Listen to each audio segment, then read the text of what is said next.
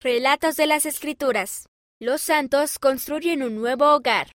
Cuando la iglesia fue restaurada, cada vez más personas aprendían acerca del Evangelio y decidieron ser bautizadas. A estas personas se les llamó santos. Algunos de ellos se mudaron para poder estar cerca de los miembros de la iglesia. Los santos se ayudaban y fortalecían mutuamente.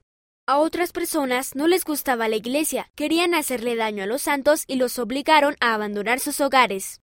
Los santos tenían fe en que Dios los ayudaría y aun cuando fue difícil, se mudaron a un nuevo lugar. Allí trabajaron juntos para edificar una ciudad nueva. Puedo afrontar las cosas difíciles con fe. También puedo ayudar a otras personas en los momentos difíciles.